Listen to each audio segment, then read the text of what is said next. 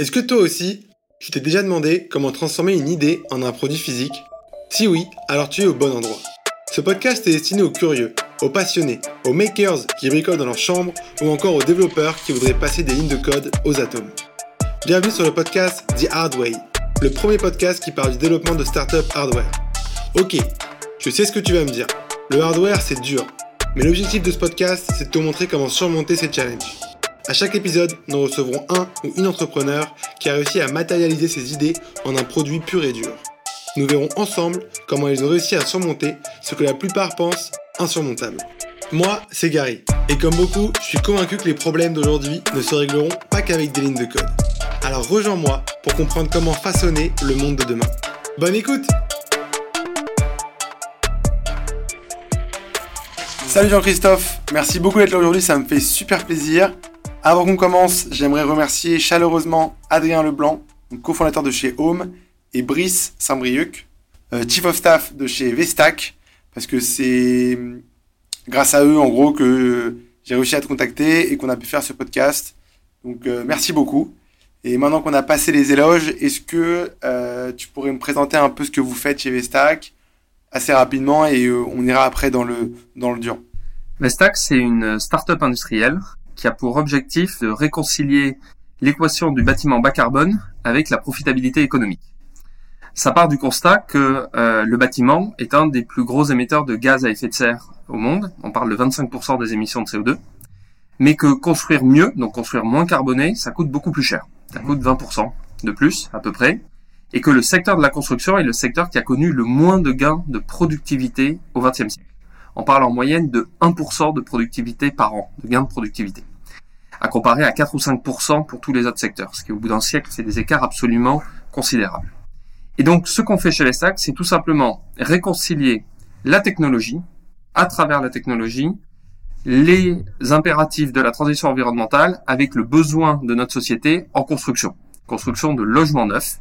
Donc nous construisons des logements principalement et des petits plots de bureaux, on y reviendra, à destination de promoteurs immobiliers ou de gens qui vont opérer ces bâtiments. Par exemple, des réseaux de crèches, mm. des gens qui vont nous demander une crèche pour utiliser cette crèche pour accueillir des enfants, des maisons de santé ou même des hôtels. Ok, super clair, merci beaucoup. Euh, si on zoome un peu plus sur l'opérationnel, comment vous le faites? Je crois que c'est de la construction hors site. Vous avez aussi développé un logiciel de jumeaux numériques ou quelque chose comme ça. Est-ce que tu pourrais nous en dire plus? Bien sûr. C'est pour prendre juste un peu de recul, un de nos constats, c'est que la chaîne de valeur du bâtiment est extrêmement fragmentée. Euh, il y a énormément de métiers qui rentrent dans des entreprises différentes. Donc il y a la conception, mais la conception c'est pas uniquement l'architecte, ça va également être les bureaux d'études d'ingénierie. Il va y avoir des bureaux d'études de structure, des bureaux d'études environnementaux, des bureaux d'études acoustiques. Euh, tout ça est très séparé. Ensuite, il va y avoir les gens qui vont construire, qui eux aussi sont extrêmement séparés entre les maçons, les gens qui font les fondations, les gens qui font les superstructures, les électriciens, les plombiers, les plaquistes. La conviction de Mestac, c'est qu'il faut intégrer verticalement au sein d'une même entité tous ces métiers. Et c'est ce que nous faisons, et c'est pour ça que nous faisons à la fois la conception et la construction de nos bâtiments.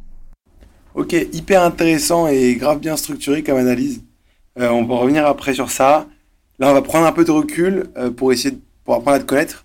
Euh, T'étais quel genre d'étudiant plus jeune et pourquoi tu en es là aujourd'hui? Question difficile. Euh, j'étais un étudiant, euh, donc j'ai fait une école d'ingénieur. Ouais. J'étais un étudiant qui allait très peu en cours, okay. Qui a été, comme je pense beaucoup, très déçu par son entrée dans l'école d'ingénieur. je m'attendais à avoir une ouverture extrêmement large sur les problématiques technologiques, sur euh, la philosophie des sciences, je m'intéressais beaucoup à l'épistémologie, sur le lien entre la macroéconomie et euh, les métiers de l'ingénieur. Et je me suis retrouvé à faire en réalité peu ou prou ce qu'on faisait en prépa, avec moins d'intensité, et sur des sujets qui, in fine, je trouvais moins intéressants. Donc, pour être totalement honnête, j'ai pas été un élève très assidu. En revanche, j'étais, euh, je m'occupais de plusieurs associations. Euh, ça allait du club œnologie jusqu'au club robotique. Euh, dont j'assumais la présidence. Euh, et euh, j'essayais de passer beaucoup, beaucoup de temps à rencontrer des gens, des anciens élèves principalement, et à faire de la conduite de projets, que ce soit des projets associatifs comme monter un salon de dégustation de vin, euh, ou des projets beaucoup plus techniques pour apprendre le métier à travers, par exemple, la Coupe de France de robotique à laquelle j'ai participé euh, deux fois. Ok, c'est marrant ça. Et par curiosité, vous êtes arrivé sur le podium ou pas? Oui, on avait ah. quelqu'un de considérablement plus talentueux que moi dans l'équipe et euh, nous avions eu la chance de finir en, en, en quart de finale. On n'était pas sur le podium, mais on était quart de finaliste. Ok, ok, bah ça va, c'est quand même cool. Euh, en gros, pour que tu comprennes, le but de cette question, c'est de montrer qu'il y a des entrepreneurs hardware qui ont les mains dans le cambouis depuis le début et d'autres pas du tout. Donc toi, c'est plutôt oui, t'étais quand même assez technique. Oui, oui, euh, et, et, je pense que ce qui caractérisait mon parcours, c'était surtout une, une volonté d'autonomie. Euh, C'est-à-dire que euh, j'ai considéré qu'à partir du moment où les concours étaient passés, d'une certaine façon, on est dans un pays où malheureusement le système prépa fait que pour ceux pour qui ça se passe bien, à 20 ans, la vie est relativement bien déterminée. C'est-à-dire que il y a, y a, assez peu de risques euh, de précarité économique, on aura tous un boulot, etc. Et donc j'ai utilisé les trois ans entre 20 ans et 23 ans que j'avais devant moi pour euh, m'intéresser à plein de choses, pour aller en auditeur libre euh, à des conférences euh, sur des sujets qui avaient strictement rien à voir avec ce que je faisais. Euh, j'ai pu assister à la Sorbonne à des cycles de conférences sur la philosophie. Euh, j'ai essayé vraiment, un peu comme font beaucoup les anglo-saxons, de diversifier horizontalement mon panel de compétences pour enrichir de façon transversale.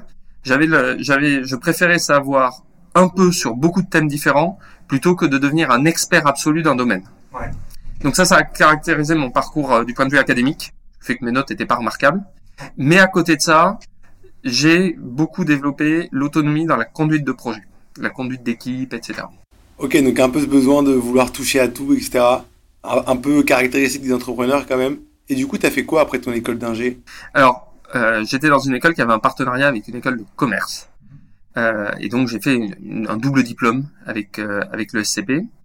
Et euh, à la suite de ça, je suis parti dans le conseil en stratégie. J'ai rejoint un cabinet qui s'appelle McKinsey, où j'ai passé sept ans.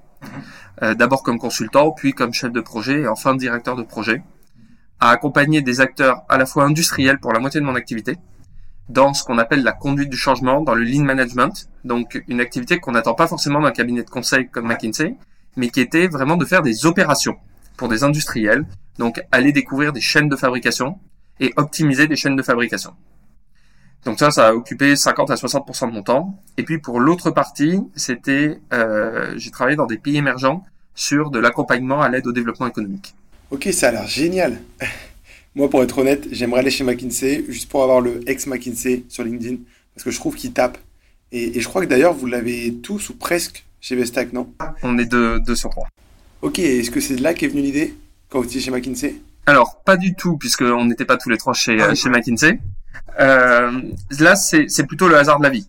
C'est-à-dire euh, pas avoir peur. Euh, j'ai toujours eu l'envie d'entreprendre.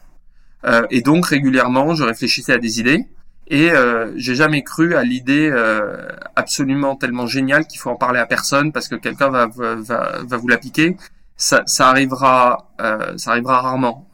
c'est plutôt une idée, c'est plutôt des problèmes d'opérationnalisation plutôt que l'idée euh, qui, qui, qui, sont, euh, qui sont importants. Et, et, dans ce cas, bah, je parlais régulièrement d'envie et j'avais regardé, j'avais euh, j'avais beaucoup regardé le, le, marché de la construction. Et le hasard faisait qu'à ce moment-là, mes deux associés Sylvain et Nicolas, avec qui je discutais à bâton rompu, s'interrogeaient aussi sur des sujets similaires. Et on s'est rendu compte qu'on s'intéressait à la même chose au même moment et qu'on était à des moments de nos vies où on avait vraiment envie de prendre le risque, j'aime pas forcément ce mot, mais en tout cas d'y aller. Ok, et en parlant d'idées, votre idée de base, c'était quoi? C'était de faire des, des bâtiments euh, hors site, en usine? Comment ça s'est passé? Euh, Il faut d'abord partir du problème. Ouais. Donc on est d'abord parti du problème en se disant quels sont les problèmes que rencontre la construction? Euh, il y en a plusieurs. Euh, il y a un problème environnemental, on en a parlé. Il y a un problème de productivité. Euh, et après, il y a un problème d'accès à la propriété, euh, ou en tout cas de, d'accès à des logements abordables pour la population. Une fois qu'on a défini le problème, on essaye de comprendre quels sont les attributs de ce problème. Pourquoi ça coûte cher de bien construire euh, Et là, il peut y avoir plusieurs réponses. Parce que les matériaux sont trop chers, mhm. euh, parce qu'on n'est pas bon du tout opérationnellement pour les mettre en œuvre, parce qu'un chantier euh, entre l'époque romaine et aujourd'hui a un peu changé. Il y a quelques machines, mais fondamentalement, il y a des gens qui se déplacent et puis qui empilent des briques. Euh, donc on peut on, peut questionner ça. Euh, et puis il peut y avoir aussi des sujets de structuration, d'ingénierie financière, de se dire, euh, en fait, quand j'achète une maison, j'achète aussi le terrain qu'il y a dessus. Est-ce que c'est logique? Est-ce que c'est des bonnes façons de faire? Nous, on s'est focalisé beaucoup sur l'opération, sur le fait de se dire, le produit bâtiment, si on prend de la conception jusqu'à la livraison du bâtiment, qu'est-ce qui se passe bien? Qu'est-ce qu'on pourrait mieux faire? Avec une logique de bas carbone et de maintien de l'enveloppe économique, budgétaire pour les, pour les ménages. Et donc là, bah, on fait des observations, on interroge les gens, on appelle des architectes, on appelle des gens qui font de la construction si on en connaît, on fait des observations, ça peut être dans la rue, regarder un chantier pendant une heure, on apprend énormément de choses en faisant ça, on prend des notes, ça c'est des choses que, qu'on avait appris à faire dans nos métiers, euh, dans nos métiers euh, précédents. Euh, on quantifie, on fait des analyses économiques évidemment, et ça nous permet de monter une analyse très fine de la chaîne de valeur de ce bâti du bâtiment. Okay. Et une fois qu'on a fait ça, on essaye de voir où est-ce que on peut amener des réponses. Nous, notre euh, notre angle, c'était de dire où est-ce qu'on peut amener des réponses technologiques, mhm. et après d'identifier la nature de ces réponses. Et une fois qu'on a fait tout ça, on reprend un angle transversal pour structurer ça sous la forme d'une proposition de valeur d'entreprise. Ok, hyper intéressant, hyper structuré, bah, comme d'hab depuis le début du podcast.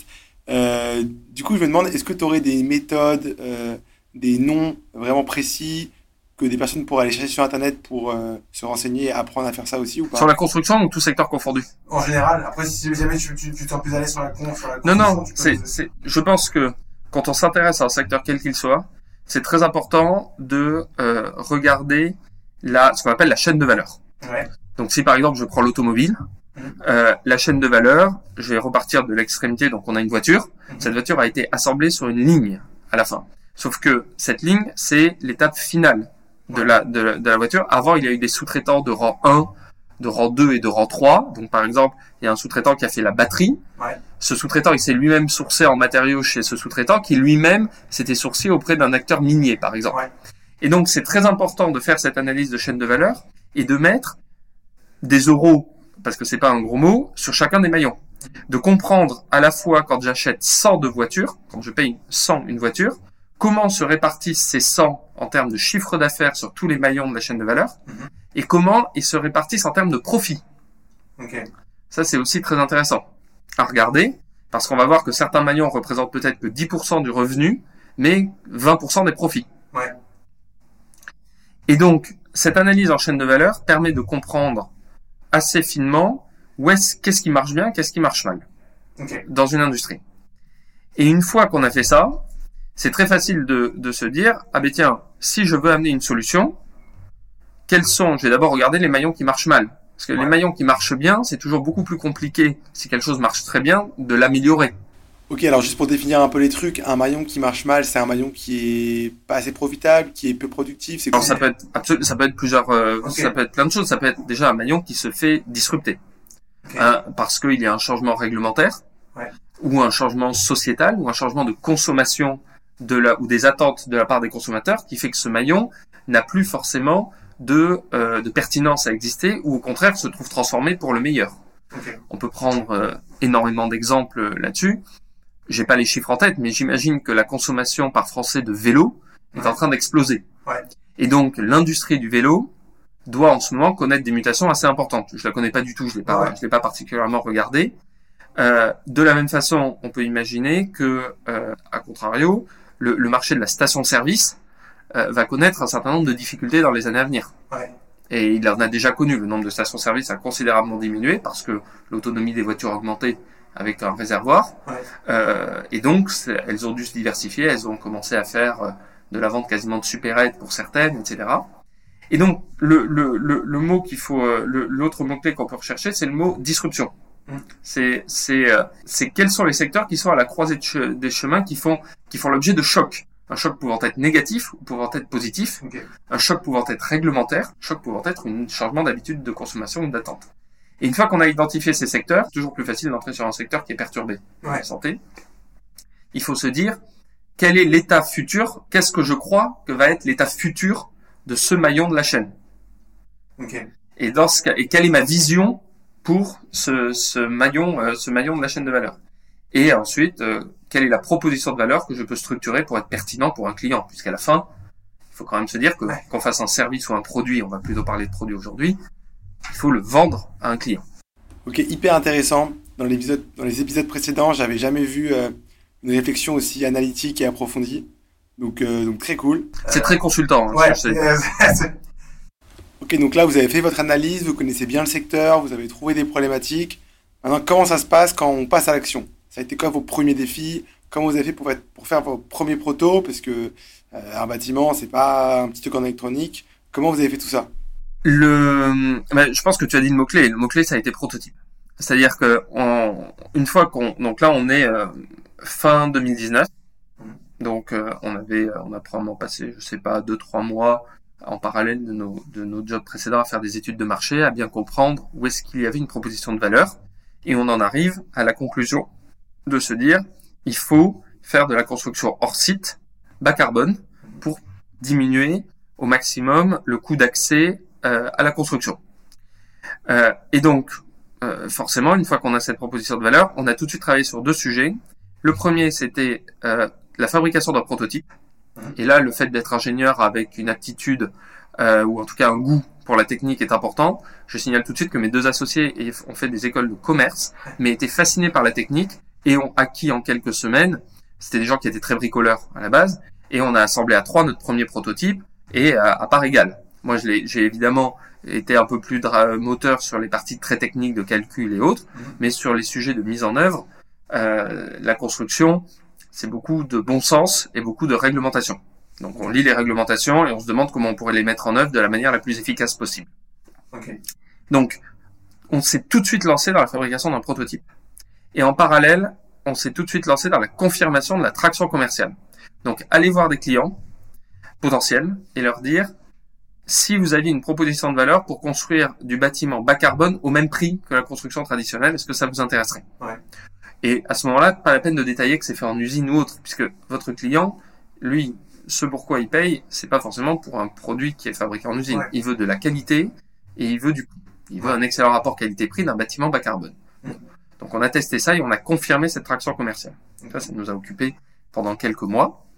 Et une fois qu'on avait ce, ce, ce packaging, on a pu commencer à travailler sur les deux volets supplémentaires, qui étaient d'un côté aller chercher des investisseurs, Ouais. c'est important pour croître, Mm. et l'autre, euh, travailler sur le processus pour fabriquer de manière industrielle ce prototype, industrialiser cette fabrication. Ok, donc là j'aimerais revenir un peu sur le prototype. Euh, le matin, vous travaillez sur euh, la proposition de valeur, etc. Et l'après-midi, vous fabriquez votre prototype. Mais comment ça se passe? Qu'est-ce que vous avez fait vraiment? Euh, vous n'avez pas construit un immeuble. Comment vous l'avez fait? Le prototype, c'est un module. C'était un module qui faisait une euh, petite trentaine de mètres carrés, Ok. qui était sur le modèle d'une chambre d'hôtel. Pourquoi une chambre d'hôtel? Parce que ça concentre un certain nombre de difficultés techniques du bâtiment. Euh, c'est ce, donc il, il- c'est déjà ça va s'empiler sur un certain nombre d'étages. Mhm. Donc il faut qu'il soit structurellement solide. Il y a des grandes parties vitrées souvent euh, puisqu'on était basé plutôt sur un- sur le, un standard relativement haut de gamme, donc avec une grande baie vitrée à intégrer. Mhm. Il y a des réseaux d'eau, d'électricité et de climatisation. Euh, et donc ça nous a permis de, de combiner au sein d'un petit espace euh, qui était euh, qui était ce qu'on pouvait faire à, à ce moment-là, les différents corps de métier du bâtiment, Ouais. comprendre corps de métier par corps de métier ce qui était facile à faire et ce qu'on pouvait transférer dans un processus industriel, ou là où il y avait des trous dans la raquette. Et euh, ça nous a permis également de euh, comprendre corps de métier par corps de métier les codes de la construction. La construction est un secteur qui est extrêmement régulé.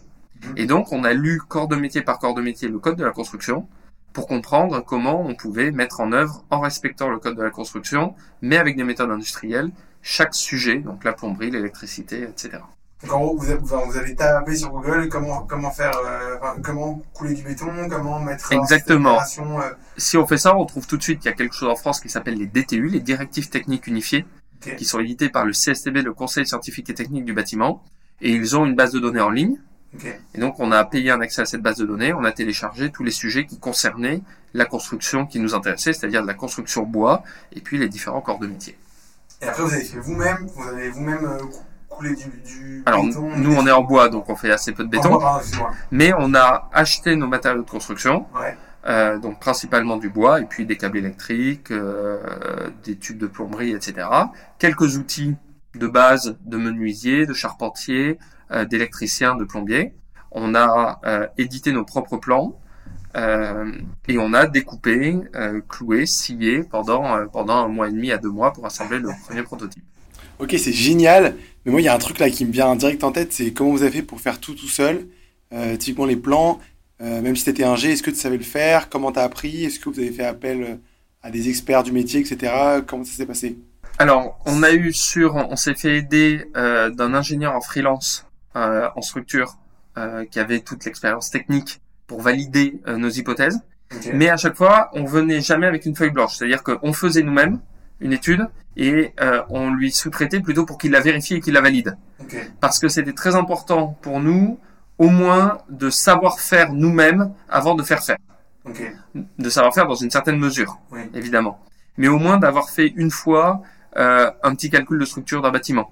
Euh, moi, j'avais fait des calculs de structure précédemment. C'est pas, c'est simplement c'est une méthode à apprendre. Évidemment, c'était truffé de fautes, mais comme on sous-traitait à quelqu'un, il nous corrigeait. et On a appris sujet par sujet euh, les, euh, les rudiments, en tout cas, du métier. Ok, hyper intéressant. Et, pour toi, pourquoi est-ce que c'est aussi important euh, d'apprendre euh, à faire, de connaître les rudiments du métier? Et surtout, où est-ce qu'on s'arrête? Euh, Typiquement, moi j'ai un pote, bon c'est pas du hardware, mais j'ai un pote qui veut créer une app. Et euh, là, il s'est mis en tête d'apprendre à coder sur Flutterflow. En gros, c'est du no-code. Et il y a plein de moments où il rencontre un peu des, des complications. Et je pense qu'il sait pas non plus où s'arrêter. Euh, à partir de quand déléguer? Tu penses que c'est à partir de quel moment qu'il faut déléguer? Et quand est-ce qu'on on, on pense pouvoir maîtriser le truc assez pour euh, encore mieux déléguer? Je sais pas si tu vois ce que je veux dire. C'est très compliqué. Euh, nous, c'était relativement facile Ouais. parce que si dans le diagnostic, on part du principe que c'est la mise en œuvre qu'il faut optimiser, Ouais. la meilleure façon de diagnostiquer les optimisations possibles, c'est de mettre en œuvre soi-même. Ok. Donc, c'est de faire soi-même un mur en ossature bois euh, et de voir, euh, de sentir la matière, de sentir le poids des éléments et d'identifier les endroits où il va falloir mécaniser pour assister à la manutention, les endroits où on peut laisser euh, des gens travailler euh, manuellement, euh, les, euh, les sujets sur lesquels il faut euh, standardiser le principe de pause. Euh, et ça, si on ne le fait pas, c'est quand même très compliqué. C'est très compliqué, ce qui est très différent de programmer soi-même, Ouais. euh, qui là est une autre, qui est un autre type de compétence. L'idée, c'était pas de dire on devient soi-même un électricien ou charpentier. C'était de dire si je mets en œuvre selon la notice ou selon l'art euh, du métier, qu'est-ce qui se passe bien, qu'est-ce qui se passe mal, sachant que ce qu'on faisait, c'était basé sur ce qui se passe sur chantier. Ouais. Et nous, on avait toujours la vision de finir en industrie. Et donc, c'était de dire, si j'étais sur une usine, dans une usine, à quoi mon process ressemblerait-il et en quoi serait-il différent d'un chantier? Et ça, il n'y a que en faisant soi-même corps de métier par corps de métier, en tout cas, ça a été notre approche. Ouais. Ça a été notre approche de prendre corps de métier par corps de métier ça et de voir où est-ce qu'il y avait des gains à faire des choses en usine, où est-ce qu'il n'y en avait pas, où est-ce qu'il y avait des, un intérêt à sous-traiter, où est-ce qu'il y avait un intérêt à faire en interne. Ok, donc là on a vu un peu la faisabilité et le point de vue opérationnel. Après, là où je pense qu'il y a aussi beaucoup de choses à nous apprendre, c'est comment vous avez étudié la rentabilité du projet? À nouveau, c'est un, alors c'est c'est très important, notamment dans un dans un processus industriel. Mhm. Euh, Il y a y a plusieurs niveaux euh, de, de de la notion même de rentabilité. Il faut euh, il faut réaliser une marge par rapport à chaque produit vendu. Ouais. Mais contrairement à un SaaS, par exemple, euh, il faut pouvoir, euh, il y a une base de coûts fixes qui sont les frais de l'usine qui sont très importants. Donc nous, on a, euh, on a eu deux approches par rapport à ça. La première, c'était évidemment d'essayer de se dire comment on peut optimiser la marge sur chaque produit vendu. Donc quels sont les inducteurs de coûts, Ouais. combien me coûte mon produit et où est-ce que je peux améliorer le rendu du produit euh, sans euh, sans impacter la marge. Donc comment puis-je faire un produit plus qualitatif Mm. sans impacter la marge? Par exemple, dans l'automobile, si euh, vous regardez vos, vos véhicules, il y a souvent des petits inserts euh, dans les habitacles de décoration qui ressemblent à de l'aluminium, Mm. mais qui ne sont pas de l'aluminium. Ouais. Ça, c'est ce qu'on appelle le euh, c'est c'est du design to value. C'est-à-dire, je mets un élément euh, qui va être bien perçu par l'utilisateur et pour lequel il va ressentir une image améliorative de son produit, mais je le fais avec un coût qui est assez, qui est assez faible parce que euh, du moment que la baguette rend visuellement bien, Ouais. qu'on a le sentiment qu'elle est en aluminium, qu'elle soit en aluminium ou en plastique, au quotidien, ça n'a aucune importance pour nous. Mais on a le sentiment d'être dedans. De la même façon, toujours sur l'automobile, il y a des constructeurs, notamment allemands, qui ont des équipes d'ingénieurs dédiées au bruit de claquement des portes. Ouais. Parce que le bruit du claquement d'une porte d'une voiture est synonyme dans la perception, dans l'imaginaire, d'un niveau de qualité. Ok. Euh, si elle fait un claquement métallique horrible, euh, ça ne va pas avoir la même image de ressenti. Et donc, quand on parle d'automobile de prestige, Mhm. euh, on va investir là-dedans. À contrario des sujets sur lesquels aucun constructeur automobile ne met jamais un rotin, même si c'est euh, même si c'est des constructeurs de luxe. Donc nous, on a eu cette analyse non pas en design to value, mais en design to cost, c'est-à-dire de dire à ISO perception de qualité comment on peut faire pour optimiser le produit. Ok. Et après, comme il y a des usines, l'autre enjeu était de dire comment on lance une unité de production la moins chère possible. Quand vous lancez une usine, il y a plusieurs paradigmes. Il y a deux extrêmes. Il y a une usine qui va être totalement automatisée, un peu à la Tesla, à la Gigafactory. J'encourage tout le monde à regarder les, les vidéos de drones des usines Tesla. Euh, donc c'est des projets qui coûtent 3, 4, 5 milliards l'usine, euh, totalement robotisés ou quasiment totalement auto- euh, automatisés. Mais c'est possible parce que le produit qu'ils vendent est un produit à très très haute valeur ajoutée, avec des volumes absolument considérables, et qui sont toujours les mêmes. Mm. À l'autre extrémité, il y aurait en fait l'usine qui serait un, un atelier couvert, avec beaucoup d'individus, euh, beaucoup d'opérateurs, qui travaillent de manière extrêmement euh, efficace, mais avec des moyens manuels. Mm. Et elle coûte beaucoup moins cher, Mm. euh, en coût initial. Évidemment, les optimisations, à terme, euh, l'usine automatique est évidemment plus efficace, mais il faut regarder projet par projet et Ouais. industrie par industrie. Nous, on a fait le choix plutôt au milieu, de se dire on va automatiser tout ce qui est trop fatigant pour l'homme, ou tout ce à quoi l'homme est moins bon, donc les tâches extrêmement répétitives. Par exemple, on a énormément de clous, donc on a automatisé le, le clouage, par exemple. Et inversement, toutes les étapes sur lesquelles un savoir-faire humain euh, est trop cher à être remplacé euh, pour être remplacé ou euh, permet aux opérateurs de conserver un intérêt fort dans leur travail, on va le garder. Par exemple, la plâtrerie, qui est un, un métier qui nécessite extrêmement de, un, un grand niveau de minutie, on le garder manuel. La, la, la, plâtrerie. La plâtrerie, ça consiste, euh, ça consiste à euh, les plaques de plâtre que vous achetez dans le commerce. Ouais. Euh, quand vous aboutez deux plaques de plâtre l'une avec l'autre, il faut faire un joint.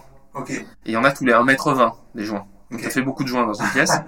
Euh, et pour que ce soit totalement invisible au toucher, sur un mur, ou même visuellement sur un mur, euh, il faut quelqu'un qui ait un peu de, un certain doigté. D'accord. Et donc tous ces métiers, la peinture aussi, ça nécessite un certain niveau de qualification, la plomberie aussi. Euh, faire un, un bon raccord de plomberie, c'est pas si simple. Euh, donc on a gardé euh, les métiers techniques, on a automatisé là où c'était le moins cher et on a conçu nous-mêmes nos robots plutôt que d'acheter des robots sur étagère. What? Vous avez construit vous-même vos robots? Et comment vous avez fait? On a recruté des roboticiens. Euh, il, il- il me restait quelques restes euh, de ma vie d'avant, Ouais. Euh, donc je me suis remis à, à SolidWorks euh, pendant quelques mois. Et, euh, et puis après, euh, on a eu la chance, euh, il y a quelques mois, d'avoir une équipe qui s'est totalement euh, structurée en ingénierie pour concevoir nos machines. Ok, incroyable. Hyper stylé pour, de faire soi-même ces machines, un peu à la Elon Musk. J'aime beaucoup. Très inspirant. Et si on revient un peu au prototype, donc là, vous avez, vous avez fait votre chambre d'hôtel en un mois et demi, deux mois. Vous avez remarqué tout ce qui pouvait être automatisé. Ensuite, comment on passe de cette étape à l'usine? Est-ce que vous avez dû lever des fonds? Comment ça se passe?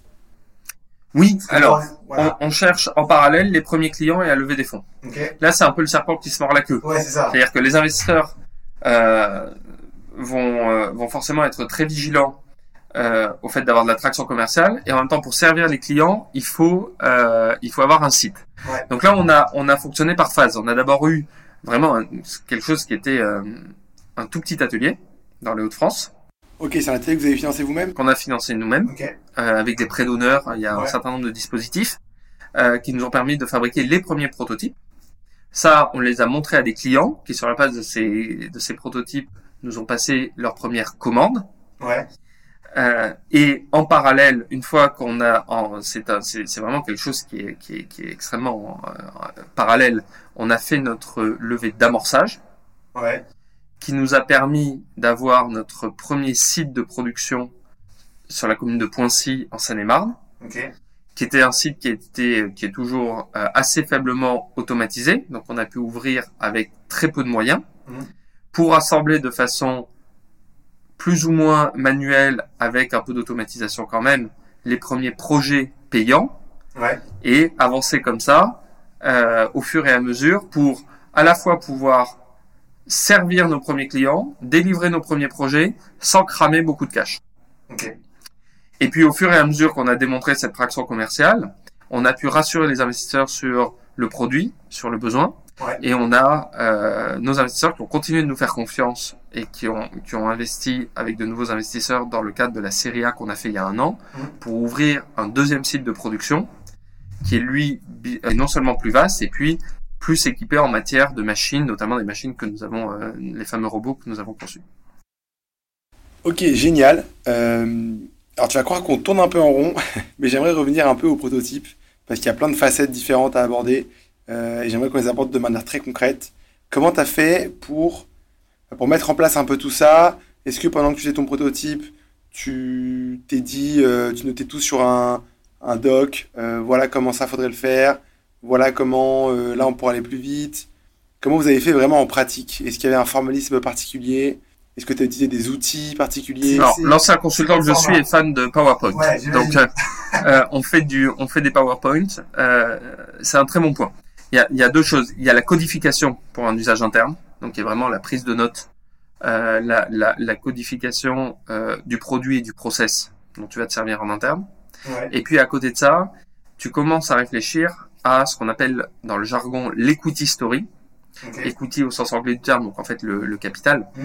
qui est euh, de la manière dont tu vas euh, justifier à tes investisseurs, qui peuvent également être des banques avec de la dette, euh, en quoi l'activité économique que tu es en train de créer va être rentable et profitable.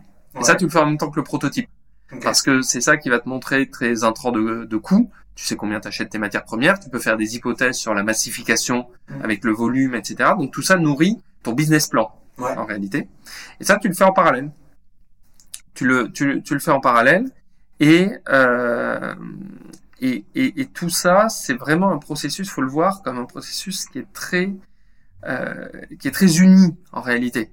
C'est, euh, tu passes pas six mois à travailler sur ton prototype et une fois que ton prototype est fini, tu commences à travailler sur ton business plan. Et une fois que ton business plan est fini, tu vas avoir tes premiers clients et tes premiers investisseurs. C'est très important de paralléliser tout ça. D'où l'intérêt d'être plusieurs avec des backgrounds différents.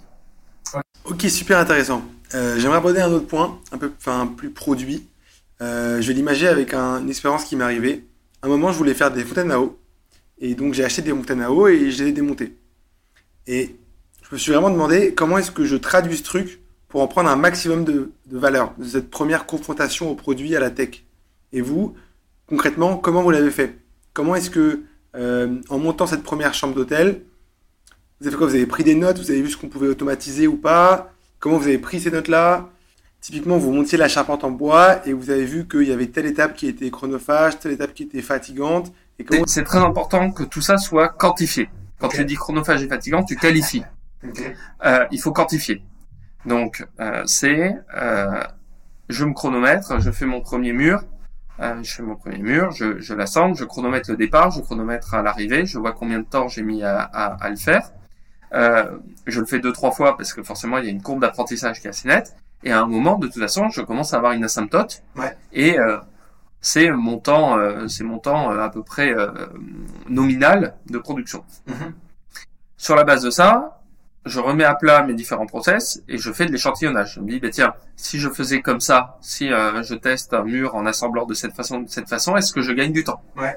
Ça, il faut le faire de toute façon avec parcimonie parce qu'on peut pas le faire partout. Ouais. Donc là-dessus, il y a une analyse qu'on nous apprend assez peu en école d'ingénieur, mais qu'on fait très bien quand même. C'est euh, c'est le Pareto, c'est le fait d'être en 80-20 Ouais. c'est euh, je regarde euh, ma base de coûts, que ce soit en temps et matière première. Je fais mon ce qu'on appelle un waterfall, donc une cascade. Donc je ventile par poste de coût de plus important au moins important. Ouais. Je me focalise évidemment sur le plus important Ouais. en termes de masse de coûts. Et je sais pas si par exemple c'est la structure qui représente 30% de mes coûts, Ouais. comment je peux faire pour optimiser la structure, par exemple? Que ce soit en réduction de la matière première, est-ce que je pourrais pas penser du point de vue de l'ingénierie en utilisant moins de matières premières Mhm. Et après, en termes de process de mise en œuvre, comment je fais pour mettre en, mettre en œuvre plus efficacement. Et donc là, je constate, ah ben tiens, sur cette étape-là, à la main, je perds vraiment beaucoup de temps, donc celle-là, il faut que je l'automatise. Après, on entre dans un nouveau, dans un autre niveau de l'arbre de solutions, qui est de dire, ah ben tiens, pour l'automatiser, comment je fais pour l'automatiser à bas coût? Ok. D'accord. C'est important de quantifier. Si le mot-clé, c'est vraiment quantifier. Ok, alors ça c'est noté. Ensuite, euh, comment ça se passe quand on crée sa première usine ou son premier atelier de production? Euh, C'était quoi vos besoins en, re- en recrutement? Qui vous avez recruté en premier? Et comment vous êtes vraiment allé de 0 à 1 maintenant que le proto était fini et qu'il fallait bah, euh, faire le truc quoi? Donc, il y y a un côté qui est extrêmement progressif. On avait fait ce premier atelier tout seul, qui était un atelier qui faisait euh, 150 mètres carrés, hein, Ouais. euh, et qui nous a et donc on a euh, on a pensé le flux de fabrication à l'échelle euh, quasiment miniature, hein, puisque notre deuxième site faisait 4000 mètres carrés, notre site actuel fait 7000 sur 25 000 mètres carrés de, de terrain. Donc euh, donc c'est c'est allé assez vite. Mais d'abord, on a pensé les postes de travail un par un. Ouais. Euh, l'idée l'idée, je pense principale, c'est déjà de passer au concret le plus rapidement possible de passer le moins de temps possible en chambre. On a euh, parfois en école d'ingénieur ou en, en ingénieur français un travers qui est de passer beaucoup de temps dans la théorie et euh, peu de temps dans la pratique, ou en tout cas de ne commencer la pratique qu'à partir du moment où on a vraiment bien solidifié la théorie. Mhm. Euh, nous, on a essayé d'inverser au maximum, de, de, de se projeter tout de suite dans le concret. Donc d'avoir tout de suite un atelier qui était ce qu'il était, avec ses contraintes et ses, et ses avantages, et euh, de tout de suite simuler un flux de production, de pouvoir euh, le changer à volonté, changer l'ordre de séquence de fabrication, ce qu'on continue à faire euh, trois ans après. Ouais. Euh, donc il faut énormément de souplesse et d'agilité. Donc d'abord, c'est aller tout de suite, le plus rapidement possible, à la réalisation, Ouais. de se garder énormément d'agilité dans la conception de ce process, de ne, de ne, de ne surtout pas le figer trop tôt. Ça, c'est une erreur euh, que, que beaucoup de gens font et de se garder toujours une possibilité pour, euh, pour le bouger. De faire de la, du management de la performance dès le début. C'est-à-dire que dès le début, euh, même si on sait qu'on n'est pas efficace, mesurer les temps de production, mesurer les consommations de matières premières, Mhm. mesurer la performance industrielle. Dès le début, même si c'est qu'un atelier. Euh, de manière à remonter des indicateurs, des données, qui serviront à la fois pour toi, pour produire, euh, pour, pour fabriquer, euh, pour tes investisseurs, pour justifier de la courbe d'apprentissage, mais vraiment remonter de la donnée. Ça, c'est fondamental. Dès le début, communiquer la donnée à toutes les parties prenantes de la société, y compris des opérateurs jusqu'aux ingénieurs, Ouais. en expliquant euh, quels sont les indicateurs de performance qu'on veut suivre Mhm. et piloter à travers ces indicateurs de performance et, euh, et aller euh, assez progressivement avant de trop croître. Ok. Donc aller très vite au concret euh, plutôt que de passer trop de temps dans la théorie. Euh, faire les choses étape par étape, pas aller tout de suite sur une usine euh, démentielle.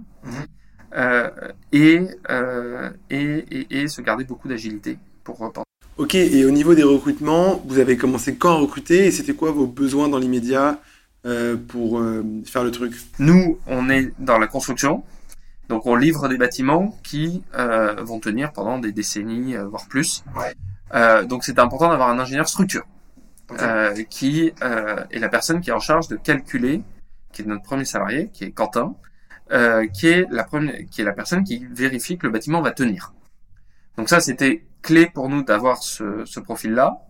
Donc on a on a cherché un ingénieur structure et en même temps, on voulait quelqu'un qui soit polyvalent euh, et donc qui soit pas qu'un ingénieur de bureau d'études, mais qui ait aussi une expérience. Et donc on a eu la chance de trouver Quentin qui a un parcours qui l'avait aussi conduit à faire beaucoup de chantiers. Ah, donc c'est quelqu'un qui connaissait parfaitement la mise en œuvre du bois, le calcul du bois et la rédaction de tous les formats euh, légaux euh, et, réglementaires qui permettent de justifier une structure.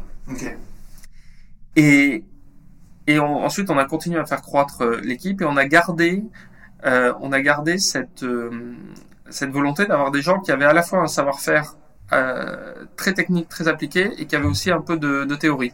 Un- un- cette double casquette qu'on retrouve, euh, qu'on retrouve quasiment pour euh, tout notre bureau d'études. Ok, et du coup ça s'est passé comment pour les recrutements et notamment pour les opérateurs? Parce qu'en vrai on n'y pense pas souvent, mais je me demande euh, comment on en trouve. On a euh, donc le bureau d'études. Le recrutement est de toute façon compliqué. Ouais. Le, le recrutement est compliqué euh, à bien des égards. Les gens très expérimentés, souvent, on, sont parfois pas forcément confiants dans une toute petite structure, hein, quand on est tout que trois ou quatre. Euh, il n'y a pas forcément toujours les talents disponibles. Mm. Euh, la région parisienne, nous on est basé à, à Paris, à intramuros, c'est pas forcément là qu'il y a tous les bureaux d'études euh, bâtiments du, euh, du pays. Mm. Donc il y a, y a c'est, c'est un enjeu. Euh, je retiens deux ou trois euh, insights qu'on Ouais. appelle en anglais. Le premier, euh, c'est qu'on préfère prendre des gens euh, très bons plutôt que des experts dans le sujet. Donc des gens qui vont être particulièrement euh, euh, brillants ou euh, dans lesquels on va voir un potentiel. Ok. C'est plutôt le mot que je cherche. On recrute plus des gens dans- euh, chez qui on voit un grand potentiel plus que des experts. Ok. Ça, c'est le, le, le premier point. Euh, le deuxième point, c'est que euh, on ne passe jamais assez de temps en recrutement. Ok. Et donc, on préfère euh, parfois, euh, on était, euh, on, on voit encore quasiment euh, un candidat sur deux euh, qu'on voit tous les trois en tant qu'associé fondateur, alors qu'on est 70 dans la société. Ok. Euh, ça, c'est c'est très important pour nous euh, parce que euh, on voulait être unanime sur chaque recrutement. Donc, Mhm. quand la, la société est petite, c'est très important. Mais même quand elle croît, parce qu'on peut avoir des regards différents sur des candidats, Ouais. euh, notamment sur ce qui est la deuxième dimension importante, qui est à quel point vous pensez que le candidat va fitter avec votre culture. Ouais. Nous, on a une culture d'entreprise qui est assez euh, non hiérarchique, Mhm. Qui est euh, tournée vers l'efficacité. C'est-à-dire qu'on est sur un marché où l'objectif est de livrer des bâtiments au meilleur rapport qualité-prix. Donc il faut une structure qui est hyper efficace en termes de coûts et euh, qui partage notre vision environnementale sur la décarbonation de l'industrie. Ouais. Euh, et parfois, il pouvait y avoir des doutes sur certains candidats, sur qui pouvaient être très bons par ailleurs, mais sur le partage de ces valeurs communes. Mhm. Et tant qu'on est dans une entité qui est très petite, il faut absolument pas faire de, euh, de concessions par rapport à ces valeurs. C'est très important de les protéger, ces valeurs, ne serait-ce que pour les collaborateurs qui y croient dur comme fer et qui s'investissent à fond pour les défendre. Ok. Et après, tu parlais des opérateurs. Euh, alors là, les opérateurs, c'est euh, donc ça passe par des, il y a des canaux de recrutement qui sont spécialisés là de là-dessus. Ouais. Donc c'est des annonces, les, les- c'est des réseaux comme Indeed euh, ou autres. Et donc, euh, bah, de la même façon que n'importe quel autre euh, collaborateur, il y a des processus de recrutement. Il y a une codification du savoir pour faire des formations internes, métier par métier, sur comment on fait de la plomberie chez Vestac, comment on fait de l'électricité chez Vestac, etc. Mhm. Et, euh, et puis après, c'est euh, c'est c'est de l'animation d'équipe qui est faite par notre directeur de, de site. Ok, hyper intéressant. On va terminer sur le financement avant de parler du futur de Vestac. Euh, C'était quoi le plus dur pour convaincre des investisseurs Et vous avez fait combien de levées de fonds? On a euh, on a fait euh, on a fait deux levées de fonds. On a fait un amorçage Mhm. et une série A. Donc un amorçage en octobre 2020 et une série A en juillet 2022. Ok. Donc en, en octobre 2020, c'était juste après le Covid. Donc le contexte était euh, était un peu un, un peu délicat. C'était le moment où où l'économie repartait euh, bien Mhm. Euh, et et on a euh, ça n'a pas été si difficile de de lever parce qu'il fallait parce qu'on avait beaucoup travaillé sur l'histoire, sur la story. Ouais. Ce qui est important, même dans un, et je dirais même surtout dans un projet industriel, qui est un projet qui va utiliser beaucoup plus de capital que ce à quoi les fonds ont été habitués depuis quelques années avec Ouais. toute la digitalisation, c'est vraiment d'être extraordinairement clair sur la proposition de valeur, sur la définition du problème, sur la proposition de valeur et sur le fait de rassurer l'investisseur sur le besoin de marché et sur l'opérationnel. Mhm. C'est vraiment les deux sujets en sur lesquels il faut faire attention en industrie. C'est confirmer que le besoin de marché est bien là euh, et confirmer qu'opérationnellement, on va avoir une vraie proposition de valeur dans l'exécution. Euh, et puis, il y a, y, a, il y a un dernier levier qui est comment on se protège, comment on construit, non pas des barrières à l'entrée, mais comment on justifie que ce qu'on a conçu n'est pas trouvable en quelques clics sur Google Ouais. ne va pas se faire disrupter immédiatement. Dans le cas de la construction, c'est un peu particulier. C'est un, c'est un marché qui est gigantesque. Ouais. C'est un des plus gros marchés au monde. Ça représente à peu près 10% du PIB de chaque pays développé. Donc c'est un marché qui est pas un marché winner takes all, comme on dit souvent sur d'autres sur d'autres secteurs. Donc ça, ça fait partie de de de, de la story d'ensemble Ouais. euh, quand on parle à un investisseur. Et euh, Et, et il y a des investisseurs qui sont plus ou moins spécialisés sur l'investissement dans des startups industrielles. Ouais. Euh, il y en a beaucoup plus aujourd'hui qu'il y en avait il y a trois ans. Euh, et donc, il faut prioriser ces investisseurs-là Ouais. en, en, en priorité. Ça sert à rien d'aller voir un investisseur qui n'investit que dans du SaaS si vous voulez qu'il investisse dans une usine. Ça va vous démoraliser.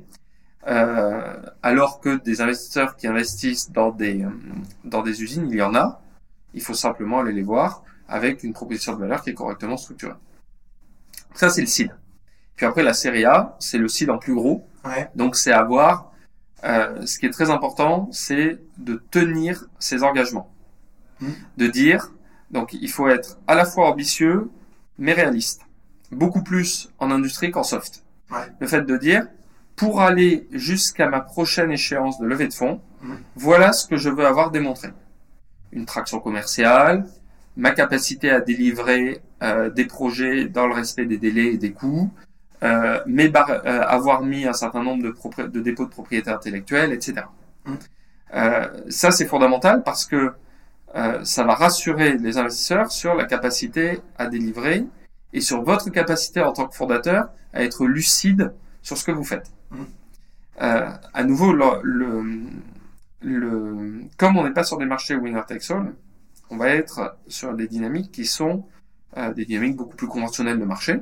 Donc, s'il y a un produit qui fait de la marge et qui est de bonne qualité, et que l'entreprise a ce qu'on appelle un point de break-even où elle devient profitable, après, elle peut connaître une croissance qui est très, euh, qui est très confortable. Mm. Euh, mais il faut quand même être assez prudent sur l'utilisation du cash, beaucoup plus que dans un SaaS. Ok, euh, génial. Et rapidement, avant de terminer, c'est quoi les principales leçons que tu as apprises euh, bah, durant ces années chez Vestac pour euh, de futurs entrepreneurs hardware qui aimeraient se lancer Alors, je pense que la première, c'est que, avec le recul, jamais euh, je regretterai d'avoir fait une startup industrie. La deuxième leçon, c'est que c'est incroyablement difficile. c'est incroyablement difficile, euh, mais c'est c'est extraordinairement enrichissant. Ah, Après, pour répondre directement à la question, c'est euh, aller le plus rapidement possible sur le produit, physiquement. Ouais. C'est euh, aller le plus rapidement possible dans le monde réel, avoir son produit entre les mains. Vous pouvez le faire sous-traiter, vous vous débrouillez comme vous voulez, vous faites l'équivalent de, de ce qu'on appelle un, un MVP, un minimum viable product, euh, avec une imprimante 3D et, et autres. Vous bricolez un truc, mais il faut avoir un produit tangible dans les mains à montrer à vos investisseurs, à montrer à vos clients, Euh, tout en expliquant que c'est un proto et qui va s'améliorer. Mm. Mais aller le plus rapidement possible avec un produit en main. Et une animation SolidWorks ne remplacera jamais l'effet wow de, euh, de donner euh, un produit. Donc ça, c'est mon premier insight. Euh, J'ai des amis qui ont lancé des, des substituts euh, alimentaires à base de protéines végétales. Mhm. Euh, eux, en levée de fonds, ils amenaient les produits, ils cuisinaient sur une plaque de cuisson euh, devant les investisseurs. Ça, ça c'est fascinant. C'est au moins, voilà, moi je fais de la, du substitut végétal. Voilà, tu peux le goûter tout de suite. Il est, il est devant toi, t'aimes ou t'aimes pas, mais, mais voilà. Pareil, là vous avez un produit, bah, vous faites venir les investisseurs dans votre atelier, ils voient le module, euh, etc. Allez très vite, toujours être hyper attentif aux besoins du client. Ouais. C'est fondamental, c'est absolument fondamental euh, parce que on est dans un monde qui est assez mouvant et en hardware beaucoup plus qu'en software, le client est beaucoup plus attentif ou a une idée beaucoup plus claire du produit. Ok. Donc vraiment très très bien qualifier son produit, être ultra attentif à son besoin client. Ok. Euh, passer beaucoup de temps sur le recrutement et pas hésiter, euh, même si euh, il y a que des urgences à gérer en startup, pas hésiter à prendre un peu plus de temps pour trouver le mouton à cinq pattes. Ok. Bah écoute, on arrive sur la fin de ce podcast. Je suis très triste, évidemment. Euh, avant de se quitter, est-ce que tu pourrais juste nous projeter un peu? C'est quoi Vestac demain? Euh, Projection un an, deux ans, dix ans si tu l'as? On t'écoute. Vestac, euh, on aimerait que ce soit la référence de construction du bâtiment bas carbone en France, euh, voire en Europe. C'est euh, c'est se dire, bah, de- euh, demain, euh, ah, ce bâtiment a été construit par Vestac, je sais qu'il est bon pour l'environnement, que les gens qui vont habiter dedans vont bénéficier d'un bâtiment d'une qualité extraordinaire. Ok, et en termes d'usine et d'employés, etc. De force de frappe, disons. De croissance. Donc aujourd'hui on est 70, euh, on sera probablement un peu plus d'une centaine à la fin de l'année. Euh, on, a aujourd'hui deux sites en, Seine-et-Marne. On aura très probablement une autre ouverture de site courant de l'année prochaine. Et, euh, et puis l'idée, c'est de mailler progressivement le territoire national avec des, unités de production pour couvrir tout le pays. Et puis pourquoi pas euh, des pays limitrophes de, de, la France qui ont aussi une, parfois une plus grande maturité sur la construction bas carbone que le pays. On peut penser à la Suisse, au Luxembourg, à l'Allemagne, au nord de l'Italie, à la Belgique, euh, évidemment aux Pays-Bas également, qui ont, qui ont beaucoup d'avance sur nous. Incroyable. Bah écoute, j'ai hâte de voir ça. On se tient au courant. Merci pour tout et à bientôt.